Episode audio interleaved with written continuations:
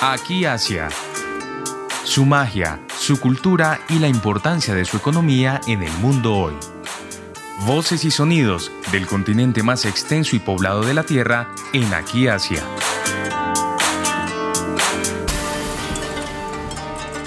Muy buenos días y bienvenidos a otro espacio de Aquí Asia en Javeriana Estéreo. Soy Rosa Cárdenas. Hoy estamos con dos personas que definitivamente nos conectan con otro lado de Asia que quizás aún no hemos explorado. Ese lado que nos lleva a pensar en los juegos. Y vamos a hablar más con ellos. Se trata de Óscar Fajardo y de Andrés Munar. Ellos son líderes en la Fundación Deportes Mentales. Hace algún tiempo habían estado en nuestro programa, pero hoy hablamos con ellos porque hay un contexto particular. Pronto, el 20 de noviembre, iniciará el Mundial de Togus Kumalak en Kazajistán. ¿Qué es esto? Es la primera pregunta. De hecho, cuando me compartieron esta posibilidad de tema, tuve que decir, bueno, por favor envíeme algo de información porque no tengo tan claro qué es. Así que con esa pregunta inicial, sencilla y básica, empezamos este espacio de Javerian Estéreo. Oscar Fajardo, ¿qué es Togus Kumalak? Gracias, muy buenos días, eh, estimada periodista. Eh, gracias por esta oportunidad de dirigirnos a su amplia audiencia en estos temas de Asia. Esta invitación que nos hacen a participar en el Mundial de Tobusco Malak ya viene desde hace unos años. Esta es la cuarta, esta es la cuarta vez que iría a representar a Colombia en estos Juegos.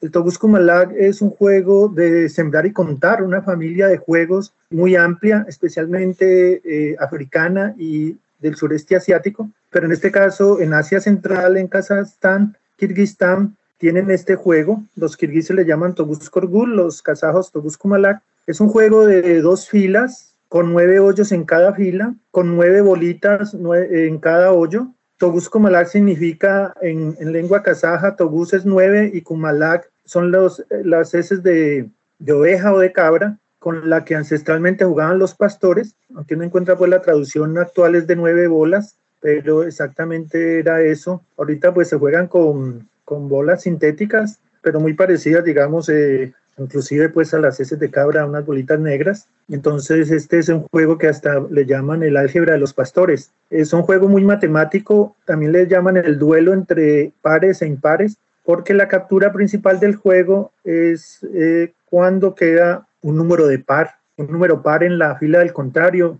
O sea, uno toma las, las bolitas de su fila, escoge un hoyo, toma sus bolitas, las distribuye en sentido antihorario y donde siembra la última, donde coloca la última, si es un hoyo del contrario y queda par en ese hoyo con la que acaba de colocar, eh, toma todas esas semillas, las retira de, y la, retira de la fila del contrario y las coloca en su kazán, en su, en su almacén, donde va a ir colocando las, las capturadas y el que consiga la mayoría, o sea, la mitad más uno o más, gana el juego. Como son 9 por 9, 81, si obtenemos 81 al final de la partida, eh, quedamos empatados y si tenemos 82 o más, hemos ganado. Es un juego pues ancestral y muy eh, propio de, de esta región, aunque como le digo, tiene raíces en África y son cientos de juegos que están emparentados, pero los kazajos, kirguises, eh, los nómadas de, de, las estepas de Asia Central desarrollaron este juego, estas reglas muy particulares, un juego muy eh, estratégico, además de, de, lo táctico, pues, porque hay esas variaciones que ocurren en el juego, pues son cálculos muy concretos, que eso sería lo táctico, pero como el tablero es muy grande y la partida se alarga y hay, una, y hay otra regla especial que, que no los quiero confundir eh, describiéndola por acá, hace que el juego también haya que tener reflexiones a largo plazo que diríamos que son de orden estratégico. Los kazajos, los kirguises lo valoran mucho, los mongoles también son muy fuertes en este juego, son los tres protagonistas principales de estos eventos que se realizan en Kazajstán y en Kirguistán en el Mundial de Juegos Nómadas, que también es un torneo bianual como este Mundial de Togus Kumalá, al cual también he tenido la, el honor y el placer de, ir al, Mundial de Juegos Nómadas. Ellos valoran mucho este juego y es su manera también de dar a conocer al mundo su herencia ancestral eh, de origen nómada. Entonces, eh, lo cual fue, digamos, sojuzgado o, retraído por el Imperio Ruso y después por la Unión Soviética y estos países que hace 30 años eh, se independizaron y se nombraron como repúblicas, pues se han venido en estas últimas décadas reivindicando su cultura y esta es una manera, la que le nombro, la del Mundial de Juegos Nómadas y, y estos juegos de tablero y, y, los otros de esos eventos, juegos a caballo, juegos eh, de arco, en fin, eh, juegos de, de, lucha y ancestrales, pues es la manera de, de, reivindicar esa cultura y dársela a conocer al mundo. Por eso, eh, digamos, es, estos juegos y esta mundial y esta invitación con gastos pagos que nos hacen y ya por el momento puedo dejar allí para dejarle que siga preguntando. Así es. Señor Oscar Fajardo, no, primero me parece también muy interesante que una persona de nuestro país, de Colombia, sea pues quien también participe en este encuentro mundial en ese lugar del mundo. Definitivamente vemos aún un poco distante. ¿Cómo empezó usted esta conexión con este mundial en particular de Togus Kumalak? Porque me dice que es la cuarta vez que representa a Colombia. Es la cuarta vez en ese mundial de Togus Kumalak. En el 2015 estuve en Almata o Almaty, la antigua capital. En el 2017 Astana, eh, la capital actual que ha cambiado de nombre por Nur Sultán. Cuando el presidente, que ya lleva 30 años, renunció, ah, le han colocado el nombre de él, Nur Sultán, Nazarbayev se llama, le han colocado así a la ciudad pero pues otros la siguen llamando Astana, que es capital desde el año 97. Allí, eh, allí estuve en el 2017 y en el 2019 se hizo en Turquía, en, en Antalya, eh, la quinta versión y se había suspendido pues por el confinamiento, como muchos eventos internacionales que estos años no se realizaron. Y esta vez se realiza y en invierno en Aktobe, una pequeña ciudad de Kazajistán. ¿Cómo entré en contacto? Eh, el vínculo ah, fue a través de europeos del Museo de Juegos en, Suiza, el profesor Jan Richiski, yo estaba en contacto con ellos que juegan un juego de esta familia de juegos Mancala, juegos de sembrar y contar, que se llama el Agualé, o también lo se conoce internacionalmente como Warri o Ware.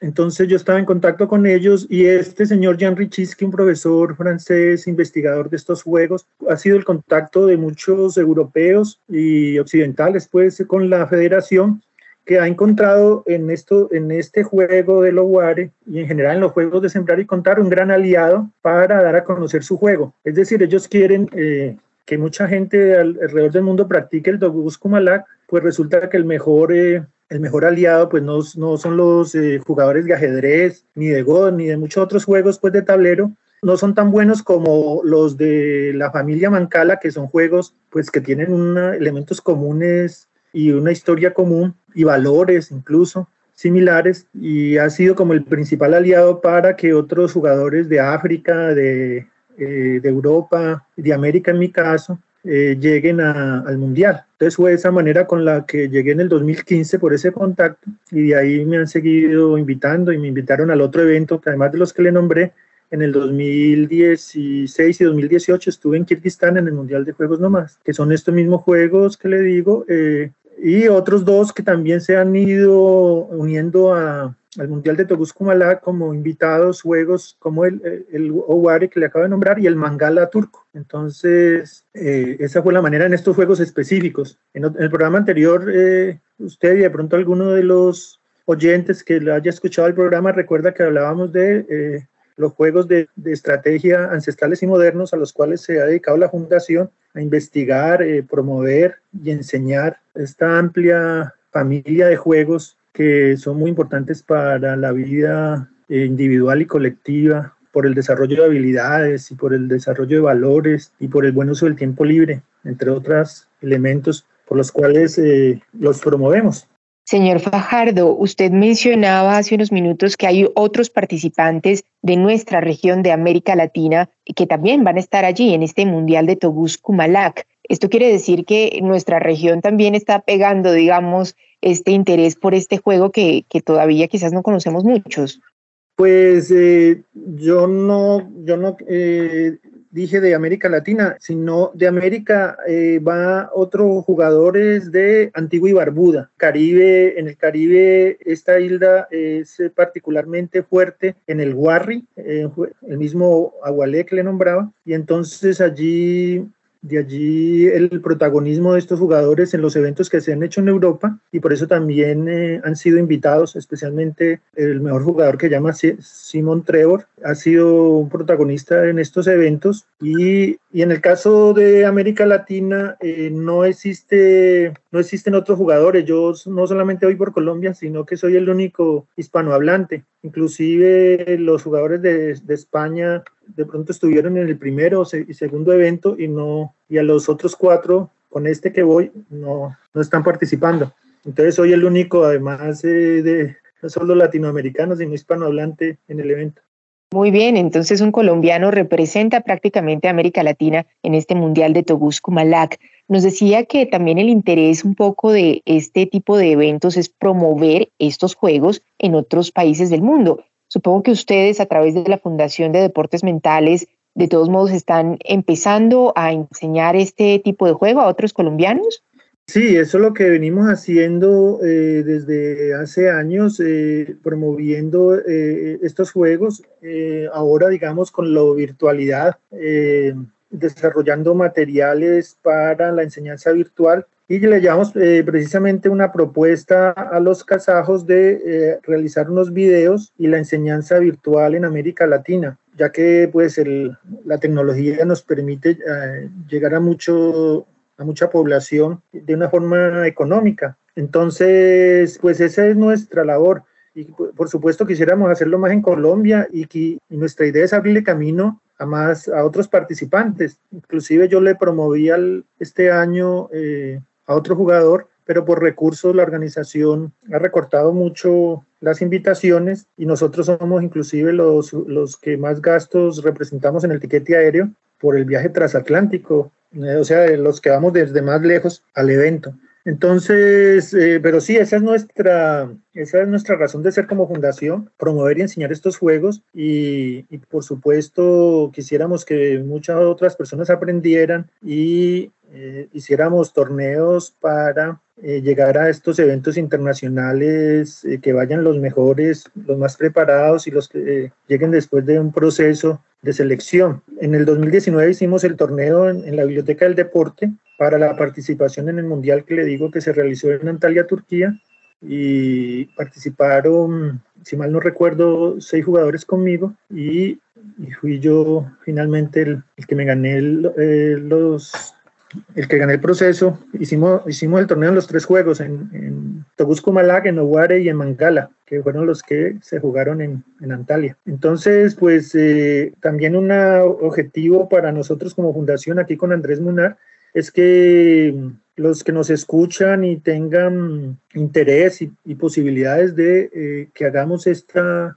eh, de esta cultura de juegos algo comunitario, eh, un elemento para compartir y enseñar y promover, pues bienvenidos a, que nos contacten y a, que aprendan y practiquen estos juegos, eh, porque lo que queremos precisamente es eso, crear comunidad y un proceso donde estos juegos sean pues de crecimiento colectivo, ¿no? Y estas invitaciones pues sean no para una persona en particular, sino que para que sea la invitación para Colombia y que los mejores sean los que, los que vayan. Ojalá eh, pues yo sea entrenador de ese proceso y eh, a veces será invitado el entrenador y otras veces solo los jugadores. Y, qué bueno ver a colombianos allá participando y dejando en alto el nombre de Colombia. Así es, está con nosotros también Andrés Munar, como lo anunciábamos al comienzo. ¿Qué tiene que hacer un colombiano que quiera aprender este tipo de deportes mentales de Asia? Además, tenemos un panorama muy amplio de posibilidades de aprendizaje. ¿Qué tenemos que hacer para empezar? La pregunta es para Andrés Munar. Sí, señor. ¿Qué tiene que hacer para empezar? Primero, conocerlo. Lo que no se conoce no se valora y pues ese es nuestro trabajo precisamente a través de, distintos medios y, y, el contacto con otros sectores, especialmente el educativo. Los juegos eh, abstractos de por sí brindan dos grandes aportes. Uno es el desarrollo de habilidades cognitivas, que ya lo decía Oscar, y el segundo es eh, la, diría, el aporte de, de, los valores de culturas tan desconocidas, que son tan hermosas, pero que tristemente, pues por la falta de difusión, pues, eh, pues no se conocen. Entonces nuestro trabajo tiene que ver con eh, abordar especialmente el sector educativo porque trabajamos desde la base con la intención de que los colegios promuevan y multipliquen a través de los docentes y líderes en, la, en el tema social esta experiencia tan hermosa que no solo es pasatiempo, sino realmente son disciplinas mentales que ayudan en el proceso formativo de niños y jóvenes. Eso me parece importante saberlo. Quiere decir que entonces desde muy pequeños, desde corta edad, los niños pueden empezar a aprender juegos mentales de Asia. Sí, señora. Eh, precisamente la calidad de vida de los países eh, está relacionada con la formación educativa. Precisamente el tema de, la implementación de los juegos en la base permite que eh, se desarrollen personalidades mucho más abiertas, más, eh, menos, menos encasilladas. Una de las propuestas nuestras es precisamente que a través de rectores y líderes sociales y formativos, pues tengan esas herramientas como apoyos a eh, todos los, eh, los procesos educativos, independientemente de la parte, digamos, oficial o privada. Esa es nuestra apuesta, una de las apuestas, porque pues si hablamos de temas de adultos, pues indudablemente el tema de resolución de problemas, salud mental y otra serie de aspectos que hacen que los juegos no sean simplemente diversiones o pasatiempos. Así que el trabajo es un trabajo académico muy serio, muy soportado y permite realmente que de acuerdo a la necesidad del sector nosotros podamos ser coadyuvantes de un mejoramiento. ¿Hay que tener alguna habilidad particular con las matemáticas para poder ser exitoso en este tipo de juegos de Asia? Me parece entender eso. Oscar quiere contestar porque yo diría que es al contrario. Los juegos permiten realmente desarrollar habilidades y pues eh, indudablemente el juego es algo innato en el ser humano. La parte lúdica genera ese acercamiento a una serie de, digamos, de informaciones eh, sólidas en esos procesos formativos, como la atención, la concentración, el saber eh, las matemáticas, la estrategia, la táctica y toda una serie de factores que hacen, eh, porque lo que promueve la fundación más allá de enseñar los juegos, que es la, pues, la forma como se inicia, es qué hay detrás de los juegos. Entonces, social, culturalmente y en el tema educativo, como ya lo hablé. Pero me estoy tomando, yo creo que el experto es Oscar, de manera que, pues, de todas formas, agradezco la pregunta, profesora Rosa. Eh, gracias, Andrés. Eh, pues eh, los juegos tienen muchos niveles de complejidad. ¿Esto qué significa? Que los más pequeños o, y en general los que inician, pues no necesitan y no, y no están por lo general pues conectándose a un nivel muy alto del juego, pero eh, lo importante es que haya un disfrute desde el inicio. Eh, los maestros de, lo, de, la, de dicen que eh, se necesita solo contar hasta 20 para digamos, disfrutar del juego. Inclusive puede ser hasta, hasta, hasta niños que no sepan contar hasta allí y el juego mismo los va llevando a eso y a que ese, e, esa habilidad de contar tenga un sentido muy directo en la... Eh, el niño está eh, encontrando que ese saber contar le permite jugar mejor. Digamos que, es algo muy importante en el aprendizaje, que es eh, lo que llaman el aprendizaje significativo, que tenga, que tenga un valor, algo relacionado directo con la vida de la persona. A veces esa matemática eh, no, no sabemos eh, y, muchos conocimientos en la escuela para qué los estamos aprendiendo, cómo lo conectamos con nuestra vida diaria. Y cuando se conecta directamente ese conteo, esa correspondencia biunívoca entre, entre las semillas que están en la mano y a dónde queremos que llegue la última, pues eh, hace que al aprender a contar tenga un significado y un valor.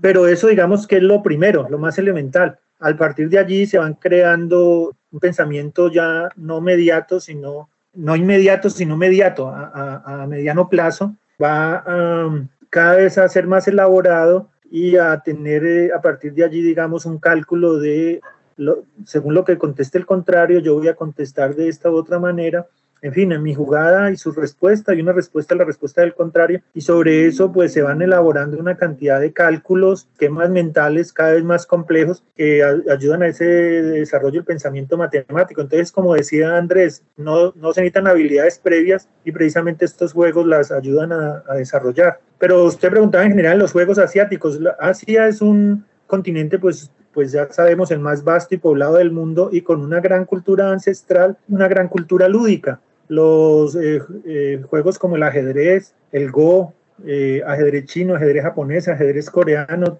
toda una cantidad de, de, juegos que más que juegos son, o además de ser juegos, son disciplinas.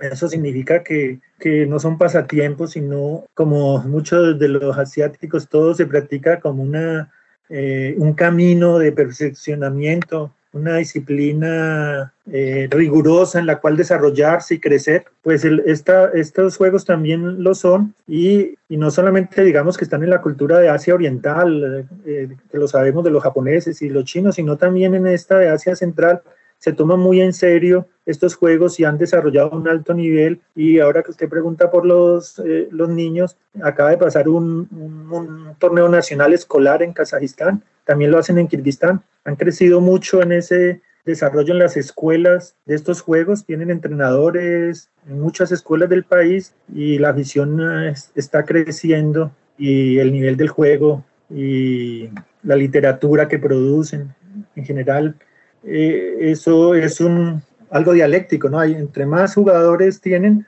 también tienen cada vez más alto nivel. Por eso los que llegamos a ese mundial, pues vemos la diferencia marcada entre los kazajos, los kirguises y los mongoles, como le decía, porque son países que no solamente pues es su juego ancestral, sino que lo viven todo el año con torneos y todo un proceso con entrenadores, con escuelas. Y los que llegamos, digamos, tenemos una afición pues individual máximo algún club y algún torneo que participemos virtual, pero pues la diferencia es muy, muy notoria con lo, que es un proceso desde, desde niños y de selección y con entrenadores. Muy valioso entonces, aún más valioso, está un colombiano representando a nuestro país y prácticamente a nuestra región en este Mundial de Togus Kumalak en Kazajistán. Cuéntenos un poco cuáles son los premios, digamos, de este Mundial. ¿Hay algún tipo de rangos? Eh, supongo que hay algunos puestos, algunas posiciones. Eh, ¿qué, ¿qué, va a pasar al final de este mundial que finaliza el 28 de noviembre? Se hacen en el mundial eh, de Togus Malak, se hacen tres torneos relacionados con el Togus, con ese solo juego. Y es por el, teniendo el tiempo como, como elemento, o sea, a, a un tiempo de una hora y media, a un tiempo de 25 minutos y a un tiempo de 7 minutos. Son tres torneos independientes. El uno se le llama clásico, al otro rápido y al otro Bliss, relámpago en alemán. Es una clasificación eh, que es muy similar a, lo que se hace en ajedrez. Entonces cada uno de estos torneos se premia. Eh, también en el torneo eh, ellos tienen la costumbre de dividir a hombres y mujeres. O sea, hay un torneo femenino y hay un torneo masculino. algunas veces alguna mujer juega en el torneo masculino pero generalmente eh, eh, juegan en su eh, categoría, pues. Cada país puede tener hasta dos participantes en cada uno de los torneos. Dos entonces, los kazajos, kirguises, mongoles llegan con dos jugadores. algunos europeos también llegan con dos. Nosotros como también podíamos ir dos, digamos, en cada uno de los torneos. O sea, podíamos ir dos colombianos a, a, tiempo clásico, dos a relámpago, dos a rápido. Eso pasa allí con ellos también y generalmente se premian eh, con, con, con himno eh, y en la tribuna, pues los tres primeros les entregan medallas y también les entregan premio en efectivo. Los premios en efectivo para el ganador oscilan como alrededor de los dos mil dólares, si mal no recuerdo, como es en moneda local en Tengen, ya hace unos años, entonces no, no tengo como el dato exacto, pero es algo así, como mil, dos mil dólares en los primeros lugares, eh, lo cual es pues significativo también, ¿no? Y ahora con la subida del dólar, pues es un buen premio para traer a casa, pero algo difícil, digamos, de, de aspirar si uno no está entrenando pues todo el año, como le digo, que es lo que hacen ellos, ¿no? Entonces, la aspiración mía es a, a, estar entre los primeros lugares después de estos tres países. Esa es mi, mi meta que ya lo he logrado. En, en, el Mundial de Juegos Nómadas del 2018 fui el séptimo, después de los dos kazajos, dos kirguises y dos mongoles. O sea, un, muy alto porque también hay, hay europeos que, que entrenan mucho y que inclusive han vivido allí en estos países, entonces vienen de un largo proceso y de muchos más años de, de conocimiento y práctica del juego. Bueno, pues esperemos que esos dólares lleguen a Colombia y claro, ante todo, que más colombianos también se motiven a aprender este tipo de deportes que nos conectan definitivamente con Asia. Mucha suerte entonces a Oscar Fajardo, que nos va a estar representando allí en el séptimo Mundial de Togus Kumalak en Kazajistán, que va a tener lugar del 20 al 28 de noviembre. Gracias también a Andrés Munar, que está haciendo parte de esta entrevista. Él también hace parte de la Fundación Deportes Mentales, que sabemos podemos contactar si queremos aprender un poco más de los Juegos de Asia. Y como siempre ponemos punto final con algo de música. Vamos a escuchar a una artista de Kazajistán que se llama Mergen. Ella está catalogada como un género eh, de música electrónica. Incluso han dicho que tiene algo de étnica. Así que vamos con el tema Spaceship de esta cantante de Kazajistán. Gracias de nuevo a Oscar Fajardo y a Andrés Munar de la Fundación Deportes Mentales por estar hoy en Aquí Asia.